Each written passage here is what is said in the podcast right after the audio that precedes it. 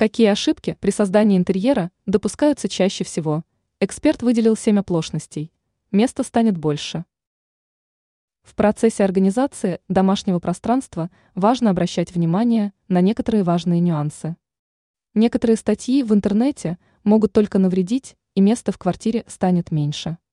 Давайте обратим внимание на некоторые полезные рекомендации. Прислушаемся к советам эксперта сетевого издания «Белновости» и дизайнера интерьера Юлии Тычина. Как перестать жить в беспорядке? Вот несколько рекомендаций. Слишком много органайзеров для вещей. Большое количество этих приспособлений могут ухудшить уют в доме.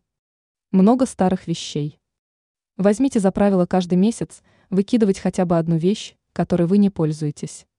Тренды из социальных сетей. Помните, что некоторые контент-мейкеры не являются дизайнерами интерьера. Не измерять вещи. Использование рулетки может сильно облегчить процесс формирования интерьера. Маркировка. Отметьте, в каком году вы купили эту вещь. Ранее мы писали о том, как покрасить стены своими руками.